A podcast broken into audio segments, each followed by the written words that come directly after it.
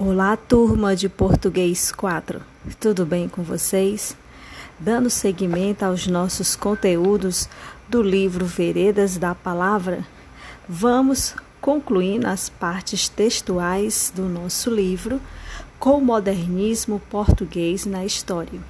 Acompanhe a leitura da página 59 do livro de vocês, Veredas da Palavra 3 o modernismo português na história.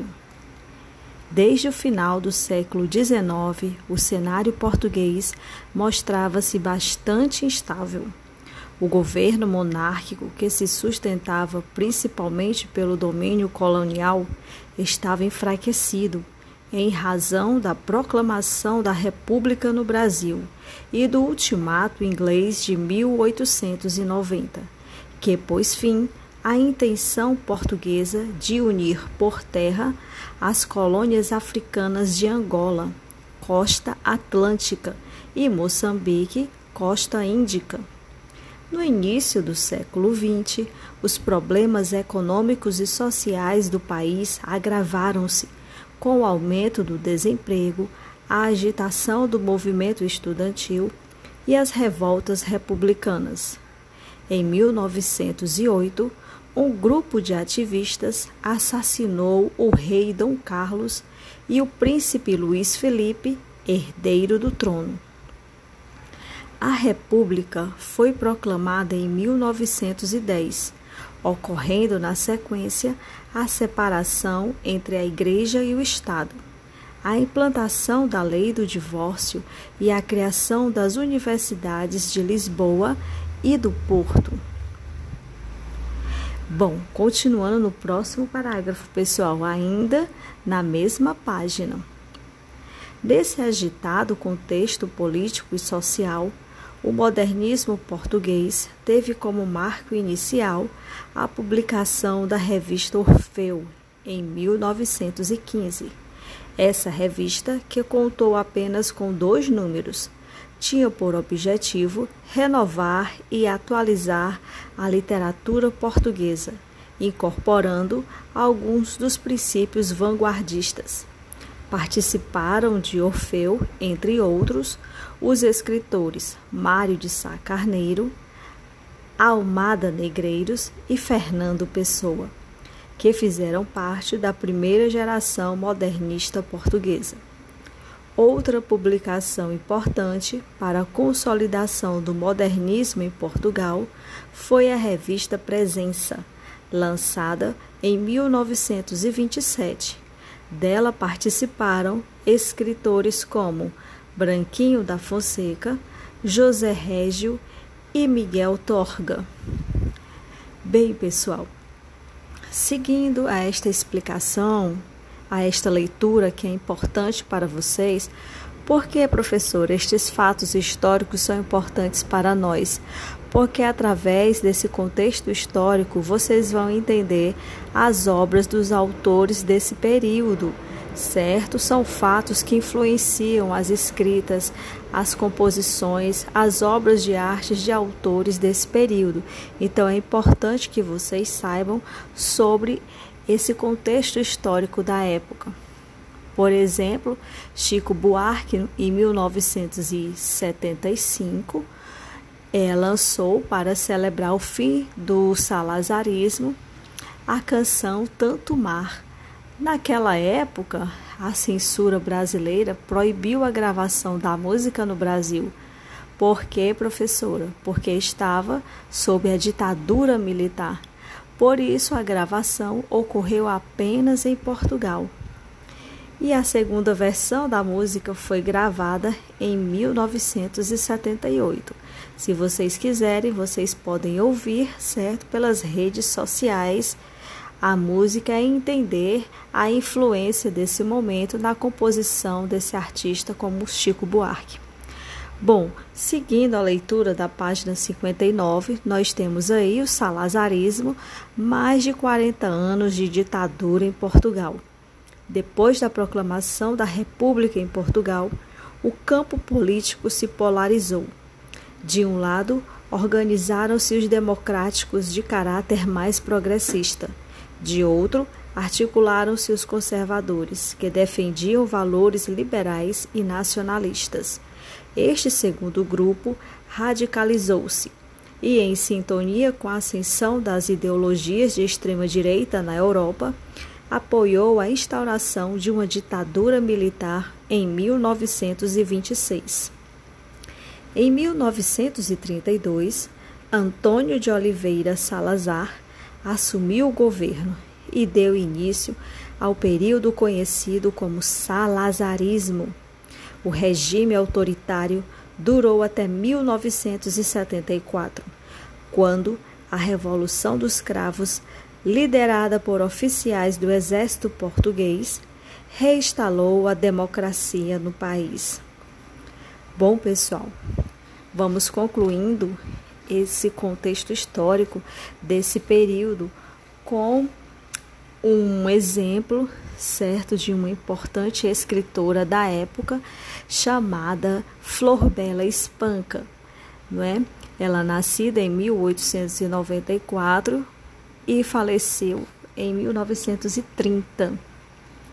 Ela escandalizou a sociedade da época vocês podem acompanhar a leitura sobre ela e a imagem dela, né? Tem uma foto na página 60 do livro de vocês.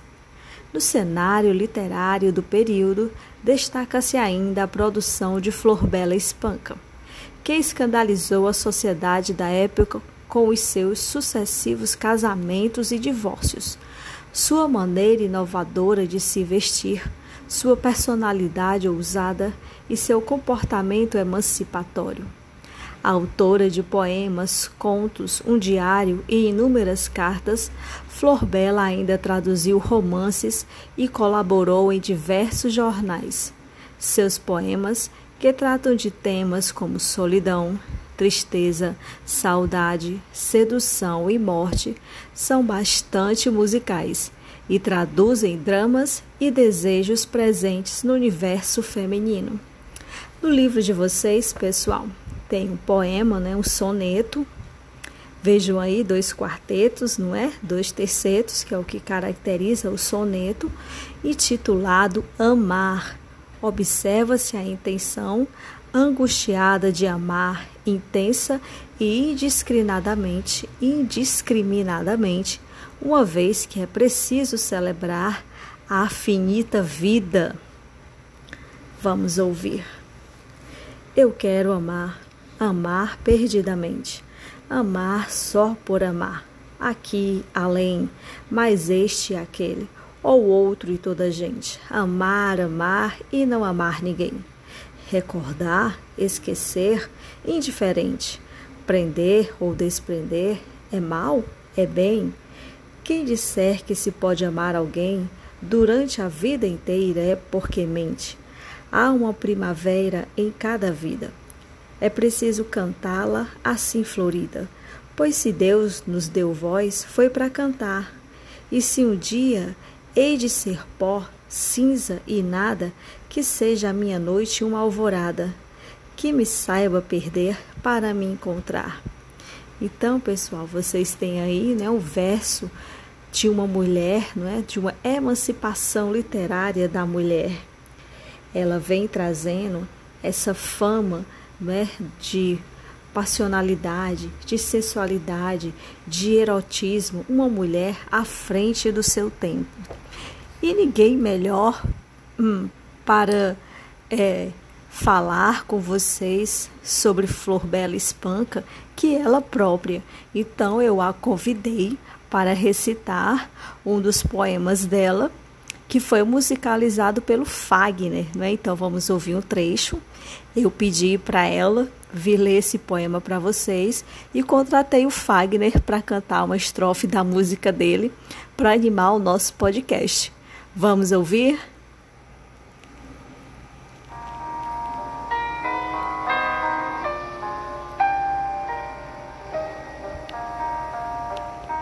Minha alma de sonhar tanda perdida meus olhos andam cegos de te ver. Não és sequer razão do meu viver, pois que tu és já toda a minha vida. Não vejo nada assim enlouquecida. passo no mundo meu amor a ler no misterioso livro do teu ser a mesma história tantas vezes lida. Tudo no mundo é frágil, tudo passa. Quando me dizem isto, toda a graça de uma boca divina fala em mim. E olhos postos em ti, digo de rastros. Ah, podem voar mundos, morrer astros, que tu és como Deus, princípio e fim.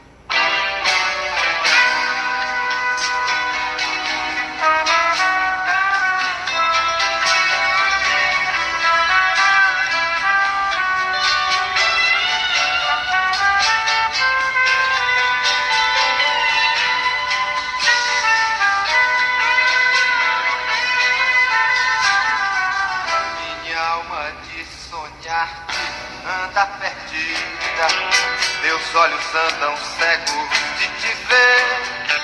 Não és sequer a razão do meu viver, pois que tu és já toda a minha vida.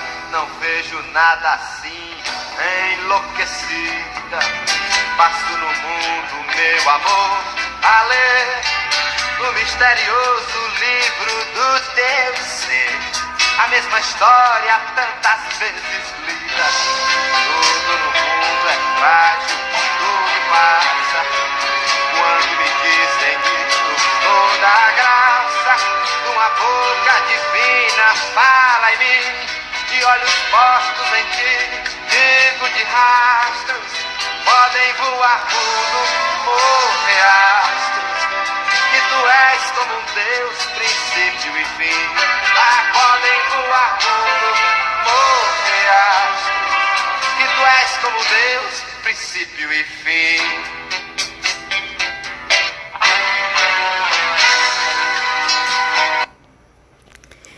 E aí, pessoal, vocês gostaram? Pois então, é, a Flor Bela Espanca vem representando este período, certo? Como escritora, como uma poetisa que vem à frente do seu tempo, mostrando essa emancipação literária da mulher nessa época. É, Para vocês, meu forte abraço e até as próximas emoções. Se vocês gostaram da música, vocês podem, certo, escutar. O nome da música é Fanatismo e quem gravou essa versão foi o Fagner, não é? o nosso contemporâneo. Segura na mão de Deus e vai, e até as próximas emoções.